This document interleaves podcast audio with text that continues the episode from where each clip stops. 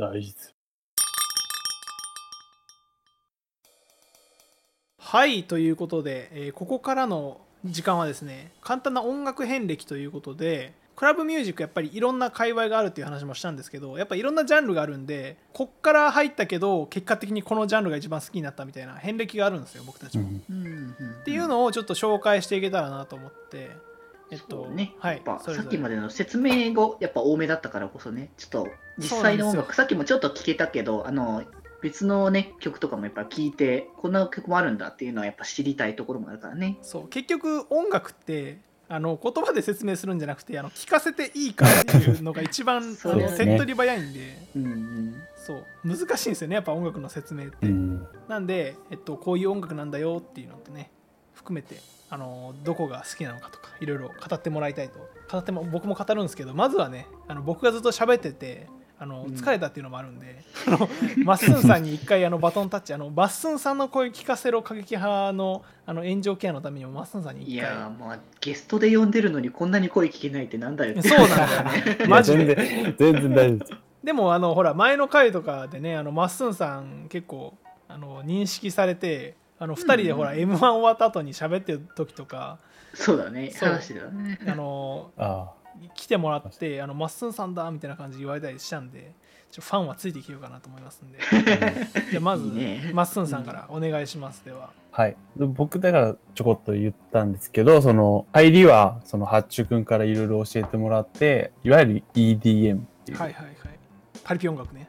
パリピ音楽を、はいから一番入って、で、スクリレックスっていう曲とかをその最初に教えてもらって、それからちょっと、いわゆるダブステップっていうんですけど、さっき説明してたやつね。あの、はい。1拍目と3拍目にキックが入って2拍目と4拍目にスネアが入る。はい。弾くようになった時に、その初めて八中くんと、僕はその初めてその来日イベントっていうのを行った時の方なんですけど、っ僕も初めてでしたね。ゾーンボーイ。ていう方の Like a Bitch っていう曲、じゃあそれをまず聴いてもらいましょう。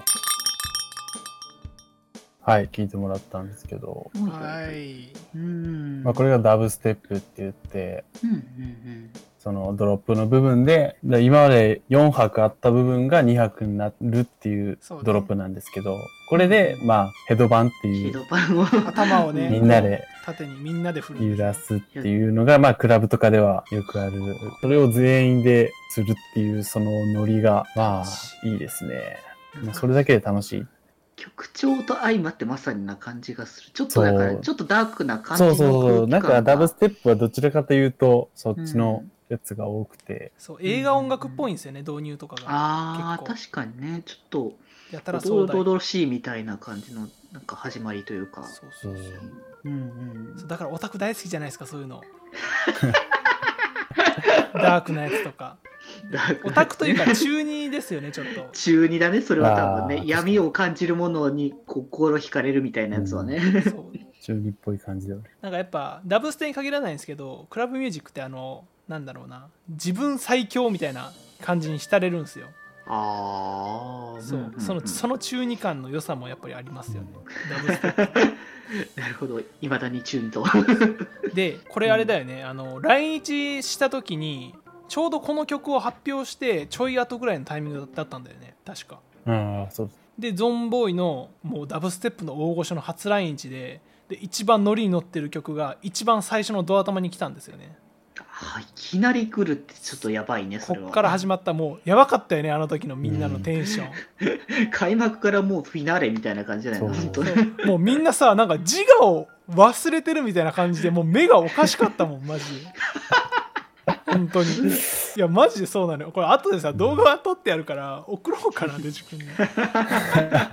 そうあのちょっと後で、はい、うちうちで楽しむだけで。そうね。そうあのそうなんですよ。あのクラブミュージックのライブって動画撮影 OK なことが多いんですよ。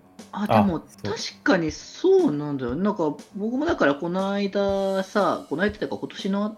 今年？去年か。あのー、やってたあの、暴力的に可愛い。はいはいはい。で、あれね、結構やっぱそういった人たちいっぱい出てて、ね、行けなかったけどタイミング的にはうん。僕大阪行ってたから。はい。うん。だからそれで見たら、ね、あ、撮影 OK なんだって思って、うん。本当の時見た時に。そうなのよ。結局日本の撮影日本とかそのポップアーティストの撮影が禁止なのってそれをうん。また販売するからじゃないですか、まあのそうだね。まとめて何々ライブみたいな感じで,、そうだね。で販売されないんで来日公演とか基本的に。ああ。そう、んんん。だからそういう弊害はないんでしょうねだから一部アーティストとかは結構撮影禁止あったりとかするんですけど本当に一部で、もうほぼほぼ撮影 OK なんで、もううんなんか悪乗りしてるオタクたちを 撮ってるっていうね。思い出に残せるんですよね、とかライブ中にねあの携帯の iPhone のあのライトつけてとか言われる時ありますよ。そんなこともするんだ。そうそうそう。あったよねマッスンあのイエロークローそう。だからそれでクラブ全体がちょっと明るくなって、でそれこそ一体感、その観客がすごい一体になって、その場を盛り上げてるって感じが、そうサイリウム代わりですよね、うん言ったら。あと、モッシュっていうやつがあって、ああ。うんうん。ドロップのところで全員が一気に、その円になってるところが一気に集まって、ちょっとぶつかり合うみたいな。まあちょっと危険ではあるんやけど、まあまあ、あの、くなんか、あれ、えっと、バンドとかのライブだとたまあ、にそうそう、いうのも。バンドとかでもあったりして、うんうんうん。そういうので、まあ動き、全員で動いて、ぶつかはり合う。しゃぐっていうのが、うん、楽そういうしみのノリがあったりして、そう、楽しみの一つ。で、このゾンボイは過去3回来日してて、それ全部一応僕は行ってます。全通全通オタクうんなるほど。東京に行ってから2回あったんですけど、そっかそっか。うんうんうんいや2回とも行きましたね。最高だよなうんゾンボーイ本当にほんと最高です。僕はもう最初の時にねまっすんと行ったっきり行けてないんですけど。まあ、東京とかなかなかそうな。のよ最初の時大阪だったんだけどねああ、そうだ。あでもゾンボーイは結構来日したら大阪東京2公演とか名古屋3公演とか結構してくれる人なので結構しんねそうそうそうアーティストによってね大阪だけとか東京だけとかそうっていうのがまあ1曲目なるほど聴いてもらったダブスです感じですね。はい次、じゃあまあ2曲目。はいなんかそれから、そのダブステップを聴いてから、はいはい。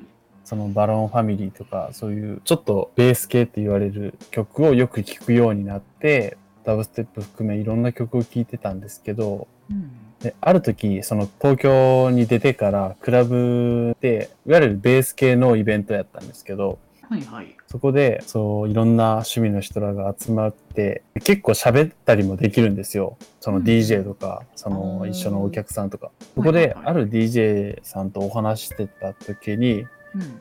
この曲をおすすめで教えてもらった曲なんですよ。パーティーフェイバーっていうアーティストの曲で、うん全然なんか今までそういった曲、トラップ系は聴いてたんですけど、ちょっとなんか今まで聞いたことない、ベース系ではあるんですけど、ちょっと変わった感じで、僕はめちゃくちゃ好きになって、それからこのアーティストの曲をよく聴くようになったっていう曲ですね。とりあえず、じゃあ、聴いてください。はい、聴いてもらったわ、わわっていう曲ですかねわワワって曲なんですけど、はいはいはいはい。なるほどデジ君どうですか？もうなんかほんとね、ずっと下の方ずーんとなんかこうね、響き渡ってる。そう。このなんか、すごいベースというか、そう。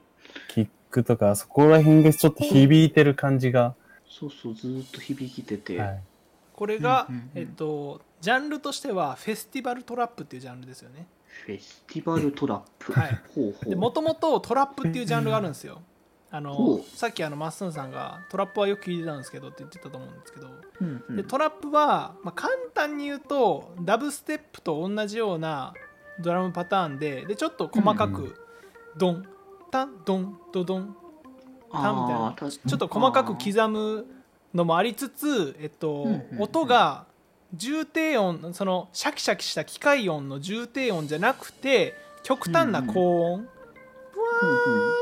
みたいななんか感じの抜けた音。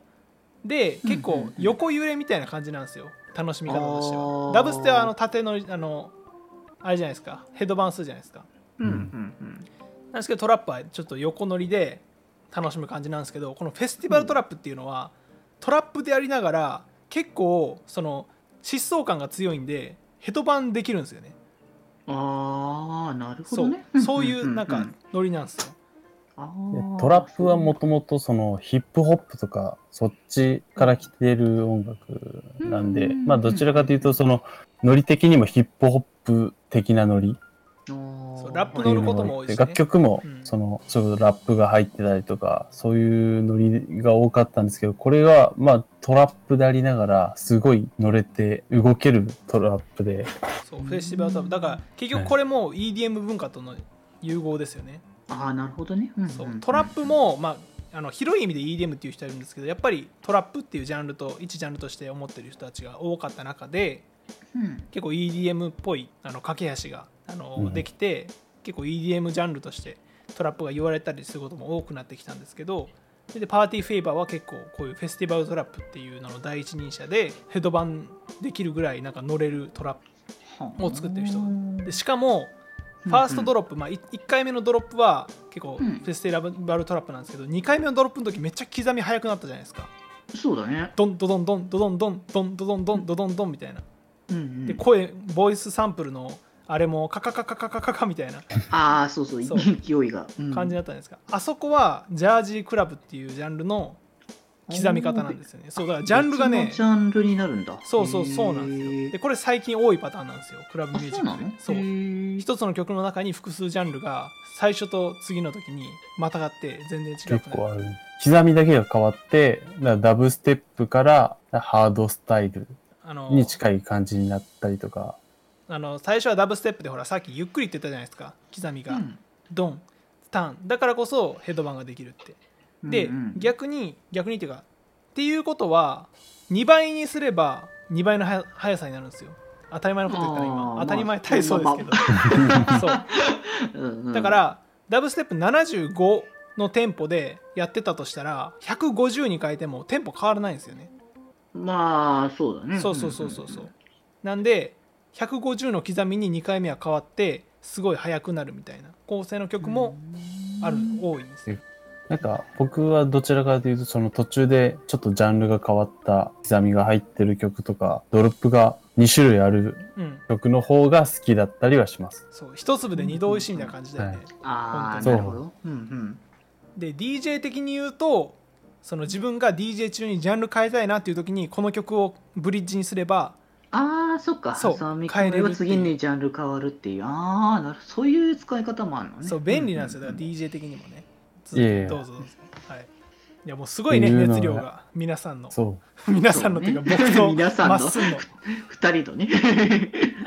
うんうん。続いてどうぞ。う。で、まあそういうちょっとベース系をよく聞くようになった後に、はい。まあそれも今ももちろん聞いてるんですけど、ちょっと自分的にジャンルを広げたいっていうことで、テクノ系を聞くようになったんですよ。はいはいはい。いわゆるテクノテクノもっの説明をと硬したの派な硬い感じですよね音が全体的そう。にテクノ。ほうもうちょっと、あの、テンポ的にも128とか、120前後ぐらいのテンポで、静かめの、静かめ静かめというか、アップで盛り上がるというよりかは、ドロップももちろんあったりするんですけど、ずーっと基本的にループに近い。うん。ああなるほど。うんうんうん。日本だと電気グルーブとかがそうですよね、あテクノで言うと。あそっか。そう。んんん。そうそうそうそう。そのエレクトロミュージック的には大先輩で、そうそうそそう。のテクノはやっぱ、エレクトロミュージックの最初はテクノから始まって、それからどんどん派生してっていうのもあるんで、うんうん。割とだから、ジャンル的にはすごい昔からあるうん。曲なんですけど、はいはい。そういうのを聞くようになって、はい。それから、そのちょっと昔のアーティストとかを聞くようになって出会ったのが、ケミカルブラザーズというイギリスの二人組 DJ なんですけど、この人たちが、テクノと言ったらまたちょっと本当は違うんですけど、厳密に言うと、まあ、エレクトロになるんですかね。それを、ただ、あの、もちろん聴いてもらうのは一曲なんですけど、はいこのアーティストを聴いてもらうときは、ぜひアルバム単位で聴いてほしいんですよ。もうこうその構成も含めてのそうなんですよ。はいはいはいこのアーティストは、もちろんそのシングルで一曲だけ聴いてももちろんいいんですけど、はいアルバム単位で聴いてほしいアーティストなんですね。とりあえずまあ一曲、このアルバムの一曲目の曲なんですけど、はいもしなんか時間があるときは、ぜひ皆さん、あの、アルバム単位でね聴いてください。